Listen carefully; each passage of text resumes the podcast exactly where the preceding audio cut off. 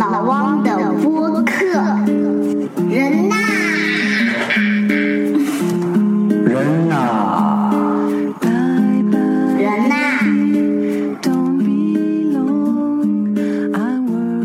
大家好，我是老汪啊，欢迎大家收听这一期的节目。这一次呢，老汪又请了另外一位朋友，是一位小哥。那个麦克给大家做一个自我介绍吧。呃，听众们，呃，大家好，呃，我是 Mike，呃，这小哥谈不上了，老哥只能 也不能算老哥，呃，在这个猎头这个行业呢，是呃，摸爬滚打了几年，然后有幸这个跟老王做了几年的这个同事，也算是朋友，所以今天也很高兴能够来这边跟大家随便聊一聊，啊就分享一下自己的一些心得。嗯，猎头做了几年？我这还真不知道。呃，其实我猎头做了从前到后差不多七年左右的时间，呃，也算是赶上了这个上海滩这边猎头。其实猎头这个行业吧，在中国它是经历了几个，就是说呃，经历了一个波峰波谷。我是啊、抓住了这个黄金的尾巴，然后在。呃，行业进入相对比较平稳的阶段之后，又把自己给捞出来了，进入了企业。自己把自己给卖了，对，差不多就是这样的一个情况。挺好的，挺好。那个呃，你主要是行，主要做的行业是那个制药，是吧？啊、其实我进入猎头的时候，最开始做的是呃 high tech，就是高科技行业，因为我本身是读这个信息管理的。然后呢，就阴差阳错，后来在零八零九年那时候，因为经历经历了一波这个零八年不是有个全球经济危机嘛，很多行业就是受冲击比较大，高科技也是这个。呃，金融也是，所以那时候公司就是有一些业务转型，刚好有这个呃医疗行业相关的一些这种需求，因为医疗行业跟民生其实是息息相关，它不太会受这个经济周期的这个波动影响那么大，所以就把自己给转到医药行业里面了。嗯，高利润。嗯，对，呃，做了七年的猎头，嗯，这个经过你手卖出去的人大概有多少？有没有算过？这个还真没统计过，但是在比较成熟的阶段，其实呃一年差不多能有二十个人是成功卖掉。那其实如果平均算一下，卖出去的人现在应该超过一百个。嗯，但是就是说，我们一般这个背后其实有一个啊、有个数据公式，就是平均的。一般你说我们成功卖一个人，可能我们见过的人是超过十个，推给客户的人至少其实嗯。平均来讲也有三到五个，嗯啊、不能说阅人无数，但应该也是过尽千帆了。这个、呃，猎头对于很多朋友可能啊是不是那么的呃熟悉的啊？嗯，呃，我在就是去年我做过一期节目，是讲呢怎么和猎头打交道，因为我自己接到很多猎头电话。嗯，呃，猎头呢，其实我的经验是，往往从前几分钟你就能判断出来这个岗位好不好。嗯，为什么呢？因为好的岗位一定是个比较好的猎头过来 approach 你，来跟你谈的。那这是从呃候选者啊，嗯，那从猎头的角度呢，你们怎么看？其实呢，嗯，老汪刚才提了一个很好的一个问题啊，就是说为什么有这样的一个感受呢？其实在，呃整个中国的这个，因为猎头这个概念其实比较新，进入中国差，我印象如果没错，呃，进入中国差不多也不到 二十年，应该是呃九十年代末的时候才这个概念被引入到中国。那最早进入中国的呢，他们其实不并不。呃，定义自己叫猎头，它其实是属于这种高管搜寻，叫 executive search。嗯，OK，那因为呃，他们其实是做的相对会比较啊、高端，比如说啊、比较贵。那只是限于公司的一些这种啊副总裁啊、总经理啊、CEO 啊这样的级别，但是就是说，因为那个时候外资呃公司也是进入中国时间不长，在疯狂的扩张期，但是呢，就说他们针对的这个啊、客户的需求还是比较强。就是他给的面是比较有限的，嗯，然后在中国慢慢衍生开来，因为在中国后来的外资发展其实速度是非常非常的快，它有很多的需求其实是来自于中间层，嗯，那就比如说像我们通常碰到的一些经理啊，到总监这个级别的，然后就是猎头这个概念被引入到中国之后，慢慢慢就引申就本土化了之后，它有一波就是说它是比较针对于这种中间我们所谓的呃。不算高管，应该是中管层这样子的一些公司。嗯当然，就是说在后面其实有一些本土的公司起来之后，它的可能定位就会比较多，会是在一些中间层呃呃中间或或者以下的。所以猎头本身也是分三六九等的。哦，拿的佣金应该是也不一样，对吧？啊，差别那大了。这个那显而易见，你是做这个高管的这种职位的猎头，其实，嗯呃，我们行业里面有一个俗话叫做五大。那这个哪五大呢？可能一般的这个嗯，这个这个职场里的人可能听到的不多。如果有幸大家将来四大，只有四大。哪五大呢？就是说，光辉国际，啊，海德施哲，嗯，呃，益康先达，呃，史呃史宾莎这个顾问，还有一个应该是叫雷诺士。嗯，如果大家将来哪一天有幸被这几家这个五大接触，那说明那其实也代表了大家。这个职业生涯已经迈入到一定的一个一个一个阶段了。对，这已经爬得很高了。这已经爬得相当的高，基本上都已经是到了呃总经以呃级别以上到 VP 或者甚至是 C level 的一些这种岗位了。嗯。那我自己本人呢，其实是嗯，在我上一家公司，它是一家澳洲的一家那个猎头公司，我们其实是比较专业，还是在就是经理到总经这个级别的，所以相对来讲是属于中层的这样的一个一个一个一个一个 target 的一个目标群。嗯，对，嗯，呃，挺好，挺长学问的。那个刚才你提到那个猎头的概念呢？嗯，猎头呢，我们叫 head hunter 嘛。对，这个中文和英文到底谁翻译谁的？应该是。呃，我们把英文那个翻译成猎头了，是吧？对，head hunter。对的，因为呃，猎头最早其实应该是在成熟就发达国家呃原有的。嗯。那他们最早起来的时候，也是就是说比较呃呃怎么讲，就是说限于一些比较相对高 level 的一些职位上面，嗯。他们就是所谓通称，你把 head hunter 这两个这个单词拆成两个，就是 head 的 hunter。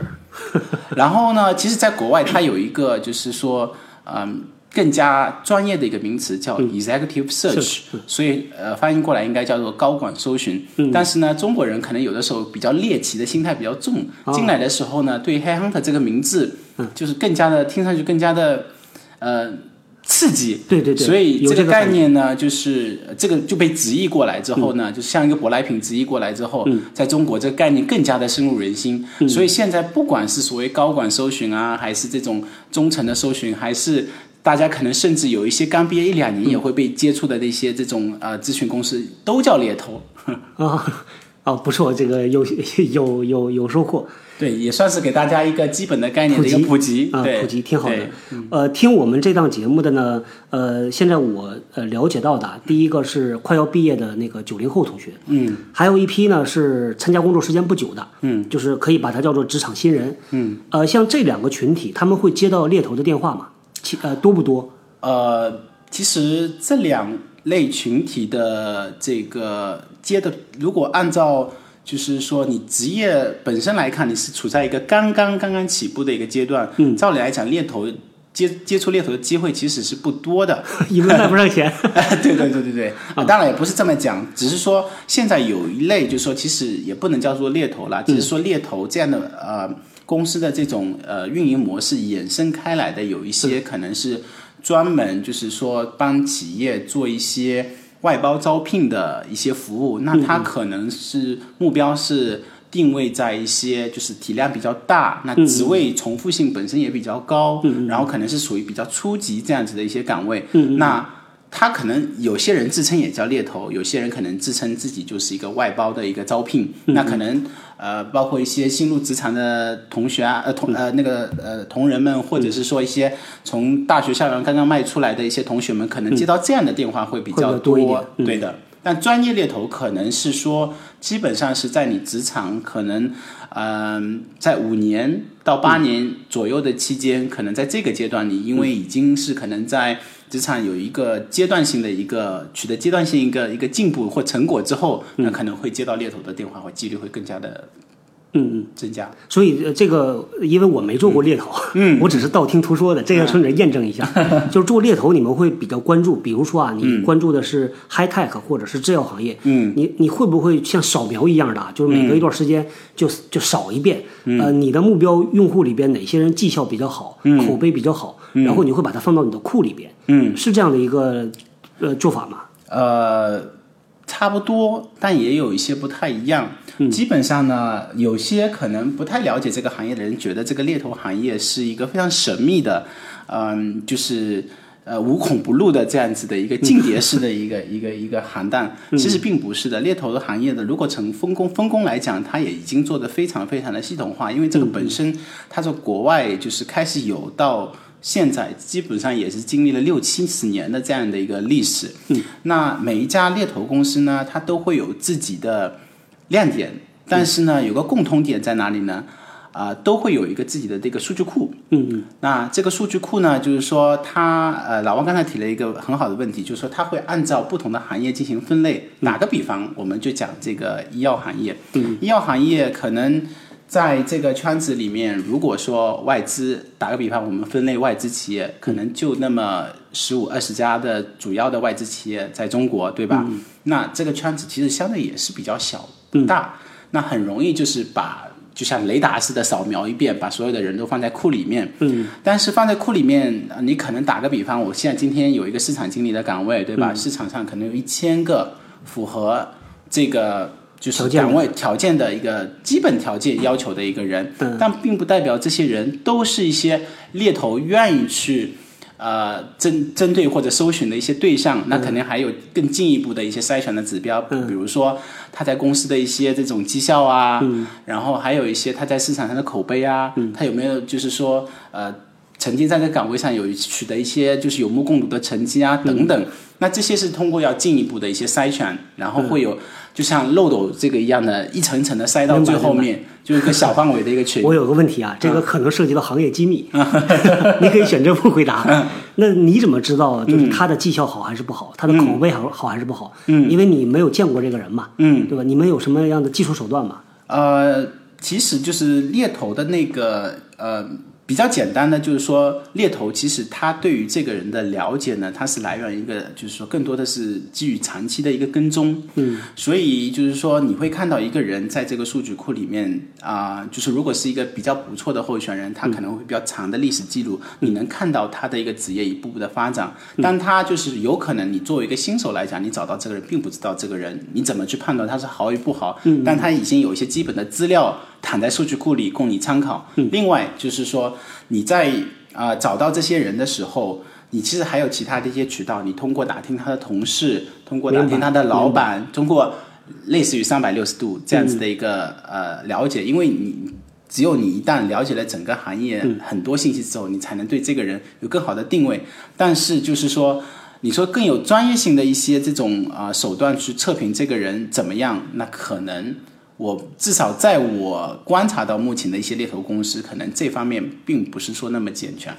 嗯，明白明白。我从你刚才描述的、啊听到两个信息。嗯，第一个呢，就是只有岗位到一定高度的，对比如说总监级的，他才会进到你的库里边。嗯第二个呢，就是他可能在这个行业要做很长时间，嗯他也会进到你们的库里边。嗯但如果刚刚入行，嗯，或者是他在这个行业里呃一直在换，因为我们的听众呢有一些人呃也就职业生涯早期啊，他一直在试错、试错嘛，对，从这个行换到那个行，对像这种经常频繁变的，在你们那库里边会有体现吧？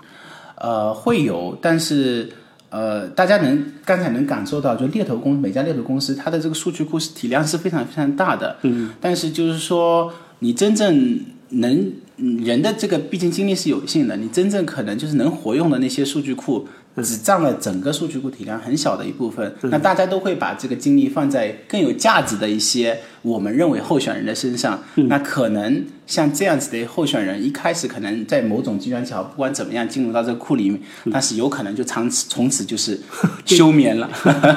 就很难有机会再被翻出来。因为就是说，呃，做猎头大家有一个很呃，他还是比较比较。它还是比较这种单向的一个一个一个比较简单的一个一个一个呃盈利模式，嗯。它很多需求还是来自于客户这边的一个需求。从这个企业的需求来讲，它更倾向于，就至少中国目前的环境还是比较倾向于去雇佣一些比较有稳定性的、长期性的、有忠诚度的这样子的一些员工。那这样子的人，就是如果你的职业生涯里就是过度频繁的一个跳槽的话，可能你你你猎头把它尝试过一次，推给某一两个客户，嗯，基本上拿到一些不好的反馈之后，那这个人基本就你会在库里面打一个标记，说对以后就可能尽量不找了。啊、对，就是可能标记就说这个人因为可能过于频繁的跳槽，他不稳定，呃，收到了一些客户的一些不是很好的反馈，那这个人基本上其他人在一看到这样子的一个呃评论在上面，基本上也不太会去碰。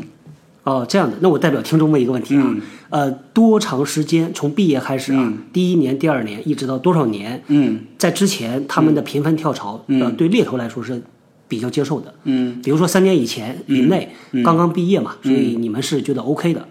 呃，我觉得在猎头的角度看来，就是或者说，呃，从我自身的经验来讲吧，我觉得这个倒蛮有意思的。呃，我其实呢，第一份工作很短，大概只做了三你自己的，你自己的，对我自己的，就是说、我第一份工作只做了三个月，但我第二份工作其实差不多做了将近有六年多的时间。那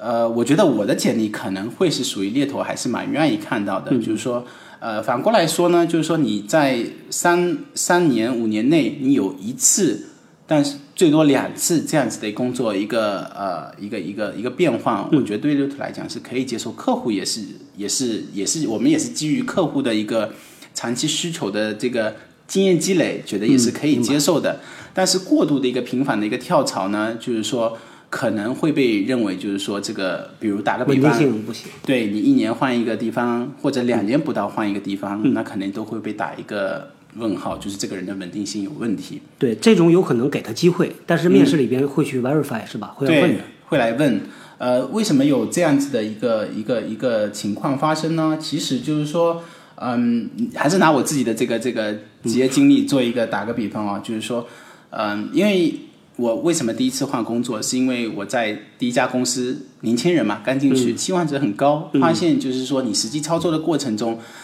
刚开始面试，他答应给你的一些很多东西呢，嗯，就是跟你的这个实际碰到的有落差，嗯，很大的落差，嗯，然后呢，实际工作的环境跟你可能从，尤其是对于从这个大学刚毕业出来，踏出校门的这个呃同学们呢，就是说看到的呢，会差别会非常非常的大。那有一些情况，就年轻人冲动嘛，对吧？跟脑子血一冲脑，那个时候就拦不住了，老子不干了！你不是你来吵我，我我来吵你，对吧？我也相信很多现在九零后的这个同学们呢。就是说做事情也比较有冲劲，对吧？有的时候可能也会比较冲动。嗯啊、当然到了第二份工作的时候呢，我自己就意识到，其实就是我在第二份工作差不多接近呃六个月不到的时间，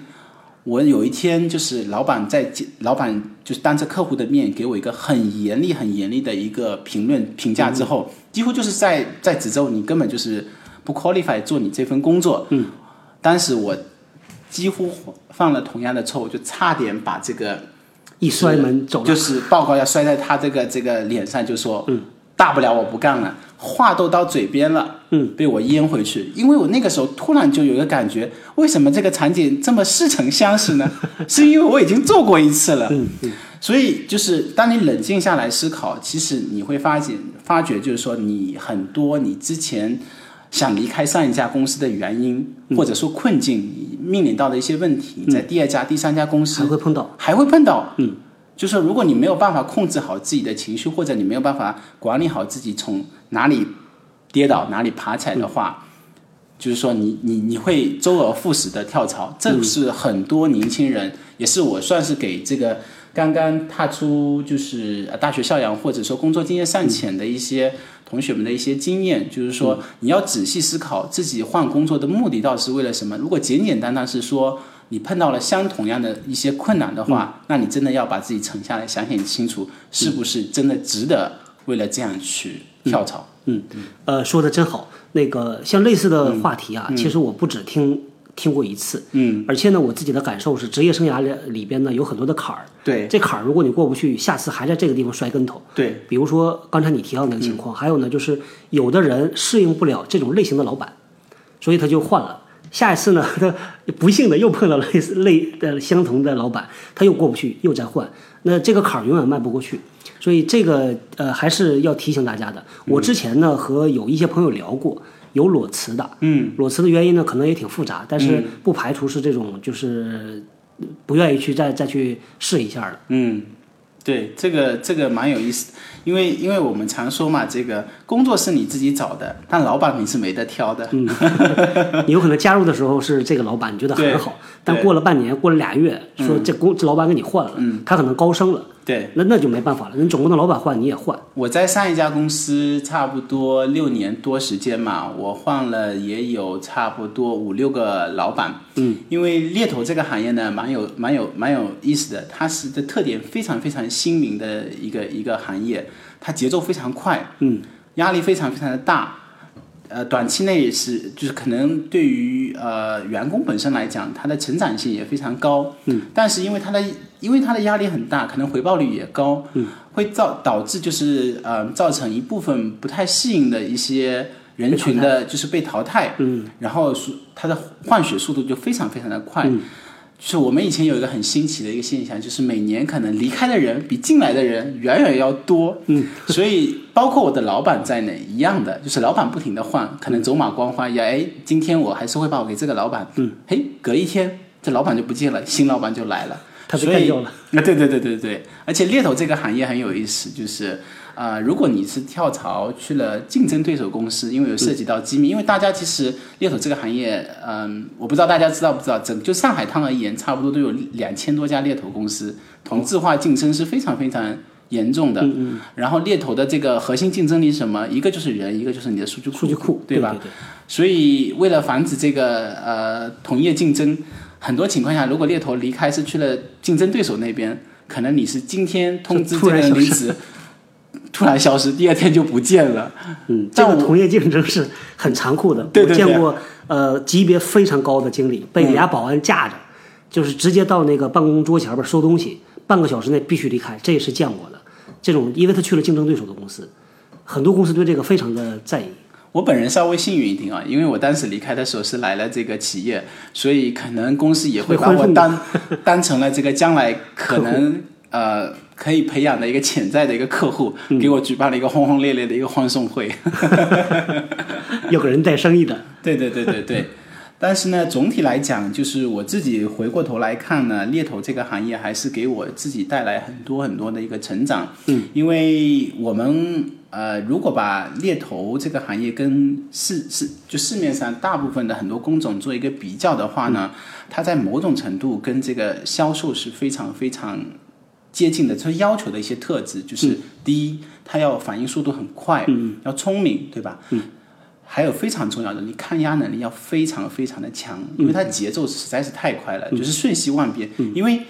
呃，大家举个很简单的例子，就是说一个客户可能一个一个单子委托给不同三个这个呃这个猎头公司，那这个经营模式呢，就是所谓先到先得嘛，对吧？谁先送候选人过去？谁先送了候选人过去，那那谁就能拿到这成了之后，谁能拿到这笔佣金？那你可以想象的，就是说，你就就这么一个呃，就这么几个鸡蛋，你往一个箩筐里面扔，那这个鸡蛋很有可能就是 A 能找到，B 也能找到，C 也能找到。这个时候你就要讲究这个猎头在中间，除了你的反应速度要快，对吧？还而且你的那个。呃你的沟通技巧要非常好，你要能够足够的去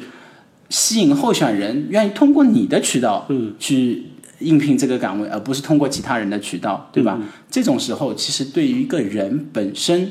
就是说，呃，作为这个中间有点像股票这个经纪员一样，对吧？操作员一样，你的这个要求的能力就会非常非常的高，就是软性的东西要求会比较高。这也是为什么我刚才提到，就是说这个行业它是属于流动性比较大的一个。因为有人实在是做不下去了。受不受不下去。而且呢，还有一点就是，因为猎头呢啊是属于一个越老越纯的或者越香的这样的一个职业，所谓这个、像这个这个白酒一样，嗯，这个跟 HR 的这个工作真的是很相近的，就是说你啊、你的经验。或者是说，对猎头来讲，一个是你的经验，第二个是你的人脉的积累，对对你后期的这个这个职业生涯是非常非常有帮助的。嗯。但是呢，它很残酷，在前期的时候要经过大浪淘沙，对吧？青雀万马过独木桥。这个残酷呢，就是说，嗯，有有一点就是说，是可能很多普通，就是说，嗯，怎么说，职场里的人他没法接触或者没法想象的，因为猎头一他会这个工猎头本身这个工种大概只分了两类，一类呢我们叫 researcher，就是所谓的调研员，一类就是 consultant。那 consultant 呢，就是说你是负责跟客户呃接单，然后管理客户，然后直接面对客户，相对好像还比较高大上一点，对吧？嗯。那个 researcher 呢，就是隐藏在，就是如果你把这个 consultant 当成一一杆枪的话，那那些 researcher 就是隐藏在枪里的子弹，别人看不见，但是你被摩擦的非常非常的这个 厉害。那他需要做一个动作是什么？就是每天。啊，他很大的一个使命就是要充实公司的这个数据库，嗯，所以要打，他要就想尽各种各样的办法，呃，这个充实数据库，嗯，要去挖墙角、打电话，对对对，我听到的最多的八卦就是关于 关于猎头公司怎么去搞这个用户的数据这个话题啊，说多了都是泪啊。这个我因为因为因为就是说。呃，猎头这个顾问的这个职业本身，它是有两种途径来的。一种呢，就是说行业里面本身已经有人脉积累，他是在行业这个某个特定岗位上，他积累到一定程度，他觉得我不想就是说可能在企业里面做的这么辛苦，他转到猎头里面利用以前的人脉，对吧？他也可以做。另外一种呢，就是说像我本人一样，是属于这种啊一路辛苦攀爬上来的。那真说多了都是泪啊！一开始你想呃初出茅庐，什么也不懂，凭着满腔热血，给你放一台电话机在你桌上，哎，告诉你一打这个名单，就是打印出一张 A 四纸，一打名单放在你桌前，告诉你今天给我打一百个电话，每个电话这个多少时间，你要给我找出多少人，多少有效的姓名，你可以把这些东西输到你的数据库里面。我们以前都有一套非常严格的一些 KPI，很有意思。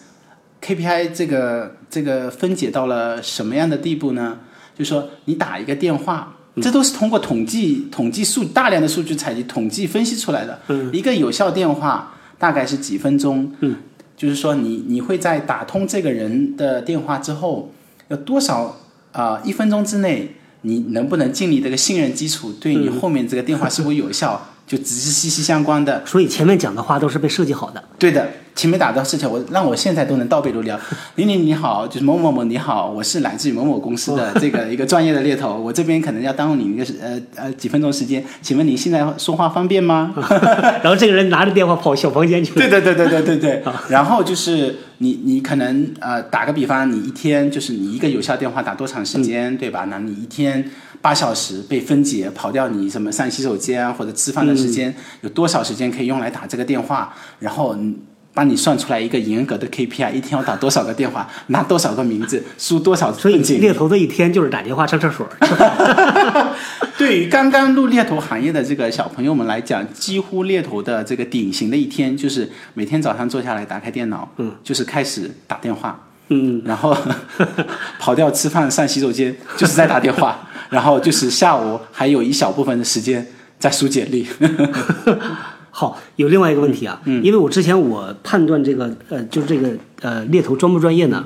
我用一个判断，嗯，因为有不专业的猎头，他前几分钟他就问我赚多少钱，嗯，月薪多少，嗯，因为我自己的判断是这种东西不专业，嗯，没到那个阶段，他谈这东西太早，嗯，你们有这种规定吗？在什么时间比较合适去谈这个钱的话题？其实这个钱的话题呢，就是说要看人，因为嗯，对于很多外资企业的一些嗯呃就业的人来讲，就是钱是属于自己的个人隐私，其实还是比较 sensitive 的，不是特别愿，至少我对陌生人来是不太愿意 release 的，对吧？对。那公司其实对于猎头行业，我们以前其实也有一些呃一些一些培训，就是对于一些中高层以上的专业人士，你其实。我们不太建议在第一时间，就是说就问这个人大概多少钱，更多是来自于他了解他目前的一个需求，他是不是打个简打个呃，就是一个简单的一个一个一个一个一个一个一个流程来讲，就是我先了解你是不是有这方面的需求，想换工作，想换工作，至少愿不愿意 open 去看外面的工作，嗯，如果有可能什么样的一些工作你会有一些兴趣，嗯，那至少就是在了解他基本需求之后，你可以把手上的一些武器亮出来，一张张牌就亮出来，对吧？你才能就是说引起对方的一个兴趣，才能跟对方搭上边，对吧？然后你再有进一步的一些了解之后，那钱其实都是水到渠成的一些问题，嗯，对吧？我觉得这就是专业的。我有一次开车的时候接到过这头电话，嗯，然后呢，我印象里很短时间，他就问我月薪多少，赚多少钱。我当时我反问他，我说你做猎头做了多久了？嗯，我说因为我虽然没做过，但是我起码接触过很多。嗯我说你这不专业，然后跟他吵吵吵，后来我就开错路了，从浦东开到了呃，从浦西开到了浦东，绕了个大圈儿。嗯，这只能说呢，就说这个行业其实因为嗯还是属于利润比较大的，因为它的成本主要还是来自于人，就是电话，就是电话，就是人，对吧？嗯，所以呃会导致呃很多资本的涌入。嗯刚才我也提到了，整个上就光上海滩而言，它差不多就两千家猎头，你能肯定，可想而知，这里面会是鱼龙混杂。那有一些可能，呃，急着这个不想做长线的，不想做品牌的一些公司，嗯，它可能会啊。目光会着眼于短期获利，那这种他可能没有一些系统的一些培训给到一些刚刚入行的一些小朋友，那可能就急于想获得这个候选人一些信息，然后把这个候选人能够卖给客户那边占一个坑，以为这样子就能够获取这个高额的这个利润，但是这种呢，其实往往来讲就是它不长久。好的一些猎头公司呢，其实它对你的每一步操作都是有严格的一个 KPI，中间会有一点很重要的，就是嗯，它所谓的这个礼仪，电话礼仪，嗯，它一个好的猎头是能让候选人感觉到。就是说，一即使我跟你隔在电话两端，对吧？可能我这辈子都没有机会遇到你本人，但是至少我对你是有一份莫名的亲切感跟信任感。这可以训练出来的是吧？这是可以训练出来的，嗯，因为你的很多沟通的一些技巧，嗯啊，它是都是通过一些啊，因为因为人的状态有的时候很奇怪，对吧？你你会在特定的时候接到某一类型的一些电话的时候，你会有一些亲切感，会愿意跟人家多聊，对吧？对，这个其实好的猎头公司，它在经过这么多年的发展，它其实还是有很大量的一个样本采集，做一些统计，然后分析出一些它的行为标准来，嗯，然后。拿这条标准来培训自己的员工，那不夸张的说，好的猎头公司里面，像这种做呃所谓的 researcher 调研员，嗯，他基本上都要做两到三年，才能说他可以 qualify 去做一个 junior 的一个 consultant，嗯，但是很多可能就是嗯，听众们会碰到像老汪这样的问题，可能哎。今天接到一个电话，说某某人，你都不知道他叫什么名字，姓谁名啥，什么公司打过来都不知道，就问你说，我手头一个机会，你要看吗？告诉你，你现在告诉我多少钱，我这个职位能给多少钱，一点都不专业。这种猎头大部分都是来自于一些可能没有经过系统培训的，然后就是刚刚入这个行业的，就是啊，等于说是呃被玩坏了的。那你的建议啊，这种人要不要谈？这种猎头要不要跟他谈下去呢？其实呢，就是说，是金子总会发光的，就是说。嗯，我相信就是说，在听的一些听众们，就是说，如果你认可自己是一个非常好的一个人才的话，嗯，那真的是不要浪费时间跟这样的猎头沟通，因为你会有自己的判断，什么样？这其实猎头啊，就是跟你接到一个任何一个电话，如果对方都连基本的电话礼仪都能不能满足你，或者说尊重你，你干嘛还要花这个时间跟这个人聊天呢？没错，没错，浪费你自己的时间嘛。对。而且他可能他可能给你卖的时候，他用一个不规范的手段，对，那有可能他他在利用你的信息。对，我也听到过呢，就是虽然可能你不 qualify 去做这个岗位，但他同样他会跟你谈的很认真，嗯，然后把你拿过去当炮灰卖给对方来凑数，嗯，这种也有的，对，这种也有，对。但就是说，真正好的猎头顾问呢，就是说他跟候选人有的时候真的就是啊，可以发展成为就是说。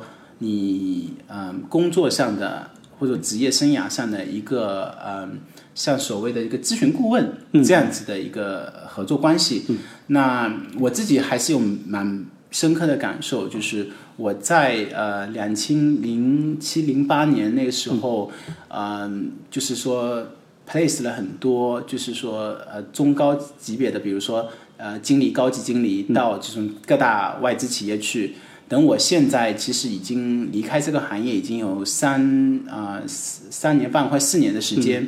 哎，我后来发觉就是说很多人都已经成长到这个总监，甚至是更高级别的这个职位。我有一些，当然有些人离开这个行业了，他自己去做创业了。自己当老板了都有。那有的时候你还会接到这种电话来，就是他关于一些职业上面、一些发展上面有一些可能想法，他想来来问你。你这种时候，你作为猎头的成就感是远远大于，就是说你可能成功卖掉他拿到一笔佣金的这种成就感，因为你觉得你自己真的在帮助到人。因为我觉得猎头。其实你做猎头，如果你短期的看，当然就是你要养家糊口，要赚钱，对吧？嗯。但它是有一种使命感在里面的。有猎头都都能做出使命感来，这个我很少，这个我很少听到。嗯。确实，因为没有特别深入的和猎头聊过，往往就是谈工作。对，因为好的猎头，他其实能够啊，他因为好的猎头，他首先他对整个行业的这个洞察。就是说，是有一个相对呃一个层次的一个把握的。嗯，他了首先他了解大盘嘛，对吧？这一点很重要，其实。对他知道这个就是不同的经济形势，或者就是说你这个行业的一个发展周期，它的一个趋势是什么？那这样子他才能会就是给到你比较专业的建议，说你自己在你的这个特定岗位中。它现在或者将来的一些发展的情景跟机会在哪里？那在哪里？然后再结合对于就是说候选人本身他的一些呃性，通过面试了解对，比如说你性格特征啊，然后你的职业兴趣啊，你的一些发展动机的一些综合的判断，来来给出你一些专业的建议，是说可能你在这个阶段选择什么样子的一些发展机会，对你本身来讲是更有利的。对这个，我自己有这个经验。碰到一些比较好的阿姨在进来收东西啊，不好意思，我之前碰到过比较好的猎头呢，我也是借助这个机会啊，其实愿意和他们多聊的。对，因为我可以去问问他对于整个行业的看法。对，有一些，因为我以前换工作呢，经常是换一个公司就换一个行业，呃，所以对于有一些新的行业，其实自己不熟。对，往往猎头其实是能够给你带来这个信息的。嗯，所以这个一会儿听听你的意见啊，就是尤其是呃职场新人，因为很少接触到猎头嘛。嗯，所以当有这个呃猎头呃来跟他们打电话的时候，嗯，应应该用一个什么样的方式比较好的？嗯，来和猎头来沟通。嗯，比如说第一种情况是我想换工作。嗯，那第二种呢，就是我现在虽然不想换工作，但是是不是可以和猎头聊一聊？嗯，这个听听你的意见，专业的意见啊。嗯。老万这个问题问得非常非常好，我相信也是契合了很多听众，就是尤其是一些初入职场的这个年轻听众们，他的一个实际的一个需求。嗯，当你在接到猎头电话的时候，呃，你用一个什么？你会是什么样的一个心情？你用一个什么样的一个呃态度或者什么样一个姿态去回复人家？嗯，我有的时候会觉得，呃，就像。会不会有种我不知道大家有没有感觉，就是我以前也有，就虽然我也做猎头，但是我也被猎头接呃呃来找，对吧？可能你觉得自己当天就是回复的不是很好，我是不是错失了这个机会？也有可能会有这样的一些心态，对吧？我觉得在回复猎头的时候呢，就是说大家当然我的建议是什么呢？就是大家一开始还是比较 open 这样的一个心态，嗯，去了解一下他可能会有什么样的一些机会，嗯，然后就是你在。带着一些问题，嗯，去了解。首先，你要判断这个猎头对你所在的这个行业，或者是对你想发展的这些行业，他有没有大局观？他肚子里有没有有没有料？嗯，他是不是了解这个行业？嗯。第二个就是很多猎头，就是说他会跟你介绍这个职位嘛，对吧？或者是具体的工作机会。当涉及到工作具体工作那个职位的时候，我建议大家就是还是要带着一些问题。嗯，如果一个猎头好的猎头，他肯定会如数家珍，告诉你，比如说你所在的你这个职位，它是什么样的公司，什么样的背景，对吧？他你这岗位所处的这个组织架构是什么样？老板是谁？老板是什么样的风格，对吧？团队什么样的风格？公司的文化是什么样子的？公司的薪酬福利是在市场上属于什么样的竞争力？等等等等。嗯，如果一个猎头他，当你在问他这些问题的时候，他猎头没有办法回答你，或者说。他就说：“哎，我也不是很清楚，我也是刚刚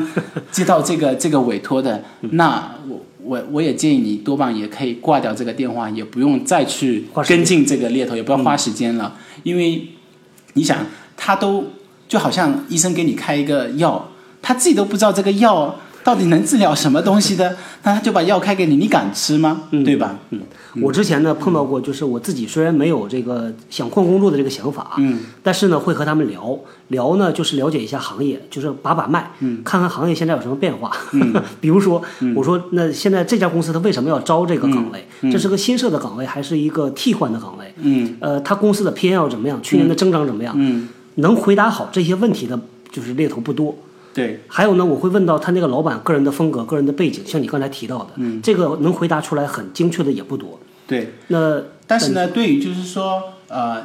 呃，初就相对来讲初入职场的这个就是听众们，可能自身他因为也是在这个行业比较短，打个比方两年三年，你自己对行业不是很了解，对吧？这个时候你可以针针对职位本身对猎头有更多的探寻。那比打个比方，我今天是做这个。技术开发的，对吧？写代码的这个猎头，如果你肯定会，如果有个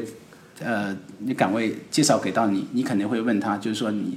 对方是呃要求用什么样的计算机语言，Java 还是 VB 还是 C 加还是什么什么东西？猎头都说不知道，大概可能都差不多吧。那这种你也基本上你也可以 out 了，对吧？嗯，就是说呃，好的猎头不一定说他是技术的这个专家，但是他一定是非常了解这个岗位。他的一些基本需求的，嗯，对，呃，在和猎头打交道的时候，有没有什么要特别注意的？嗯，因为我听到过一些比较狗血的故事，就是有的猎头呢专门去打电话让你跟他讲，你公司里这些岗位叫什么名字啊，手机号多少啊，嗯，这个就很极端了，嗯，呃，像这种类似的，就类似于这样的情况，有没有什么特别要注意的？尤其是年轻的职场的这些朋友啊。我建议呢，就是说，呃，年轻的这个朋友们呢，就是说你在跟猎头呃一开始接触的时候，在你还没有跟他建立私人的一些朋友关系之前呢，不要过多的去啊触及可能自己自身以外的一些一些信息。那嗯，当然可能猎头在有技巧的利用，就是跟你沟通的一些机会来获取更多的关于你所在的。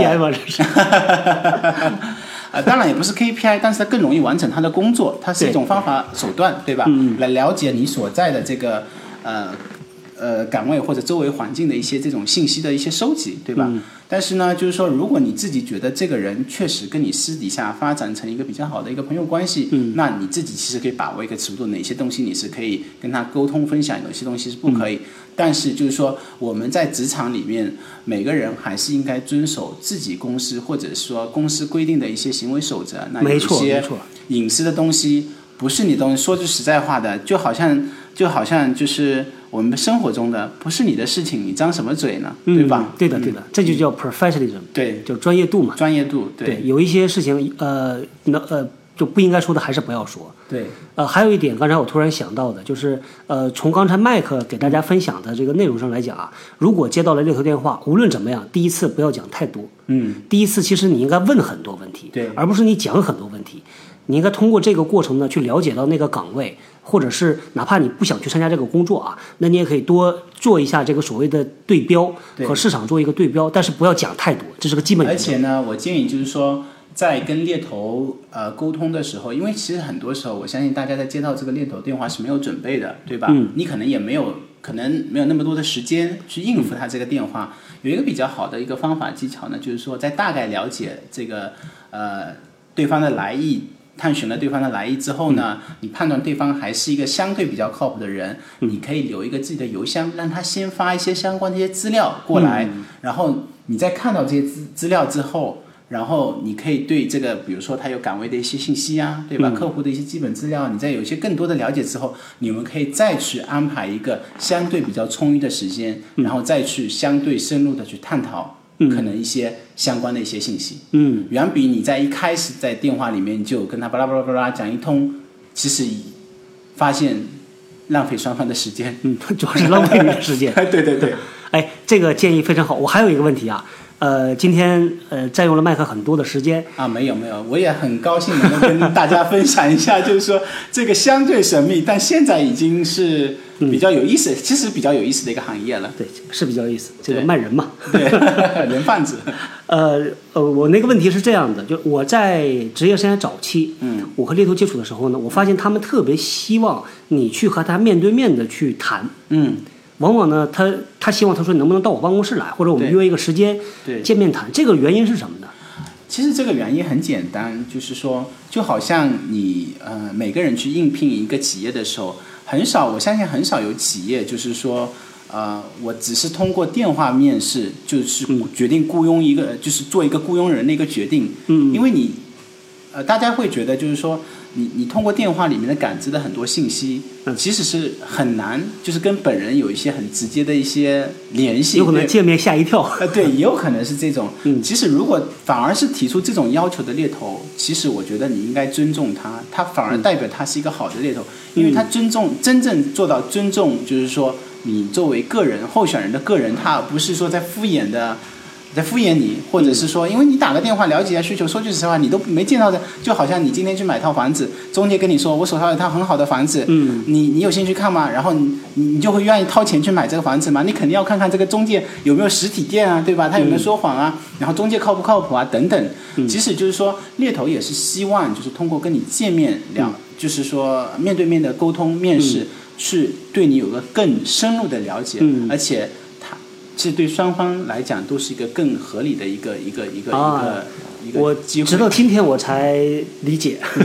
但但是说实话呢，这个是很浪费时间的，对也不叫浪费时间，它占用很多时间，因为你毕竟路上的时间，你还要专门去安排这个时间嘛，往往是放在周末啊什么的。不过我现在也理解了，对，所以我建议大家呢，就是说你，因为毕竟你啊、你要自己找。如果真的是你去愿意跟猎头接触，或者是说你愿意他你的简历被推荐到他的客户那边去，嗯其实也是意味着你要有一个换一个工作的一个一个想法。嗯那毕竟换工作虽然不像人生结婚大事这么这么这么大的一件事情，但是对你对你人生来讲，也是一个不大不小的一个变化，对吧？我觉得既然你都愿意，就是说迈出这一步了，那你多花几个钟头的时间，可能跟这个猎头聊一下，还是值得的。嗯，对，嗯，你你举那个例子让我想到了猎头，就有点像媒婆，嗯，就给你介绍下一家儿，对。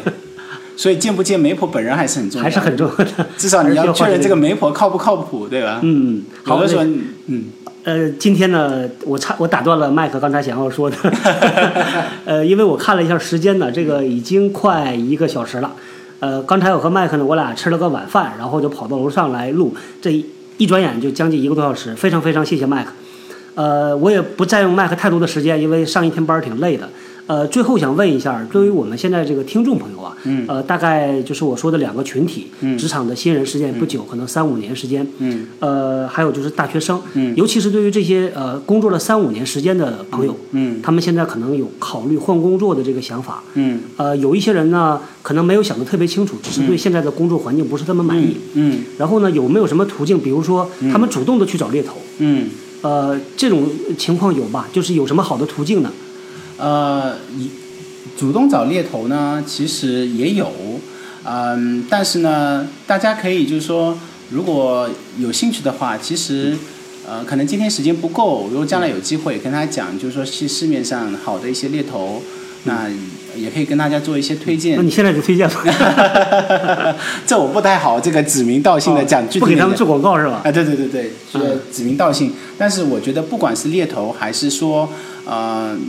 做一些可能人力资源相关的工作，就是说，你如果在处在这样的一个阶段呢，你在换工作之前，就是说，你一定要让自己有一个渠道。啊、如果你自己不是特别清晰自己想要什么东西，或者什么东西对你来讲是一个更好的选择，嗯，我建议你还是就是有一个渠道，可能跟一个比较专业的第三方人士，嗯，去沟通了解，有可能是猎头，嗯，也有可能是你的 mentor 啊，或者是说生活工作中好的一些伙伴，良师益友嘛，对吧？来帮你就是。做一些剖析，有可能你跟他有一些简单的对话，你可能也更加清楚意识到，就通过对话、简单的对话之后，意识到自己你真正的需求在哪里，然后再去做出一个换工作的一个决决定。这个远比你就是说啊、你今天可能真的我不想干了，你就辞职了。啊、然后再换一份工作，裸辞，然后再啊、回过头来后悔的要好。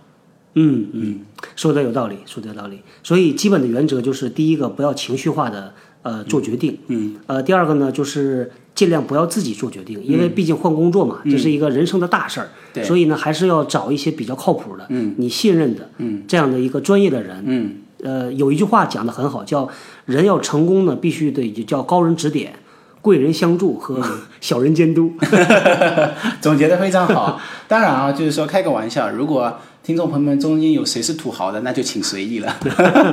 啊，时间呢，时间也很宝贵。是。呃，大家呢，如果呃，比如说你要是呃有一些呃需要推荐呃需要这个咨询的，你也可以通过微信的公众号和呃我的那个微博呃联系到我，然后呢看一看我能不能给你们做一些推荐。对。呃，这个只能不能在节目里讲了，只能是私下里了。对。如果是需要的话。嗯。好，那今天这个非常非常的谢谢麦克，麦克呢是一个非常成功的从猎头转型到企业端的这么一个专业人士。呃，也希望以后有机会啊，呃，我们再请麦克过来，再给大家多这个讲一讲猎头的这个故事。也谢谢这个老弯今天呃能够呃给我这个机会，有这个平台能够跟听众分享一些，就是说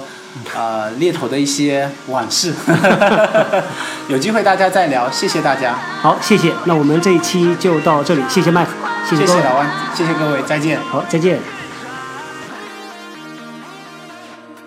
大家可以通过搜索关键字“人呐”，在新浪微博和微信公众号中找到老汪。通过微信公众号，你不仅仅可以听到更多节目，也可以看到和本期节目相关的更多的内容。最后，谢谢你的收听，我是小汪，我们下期再会。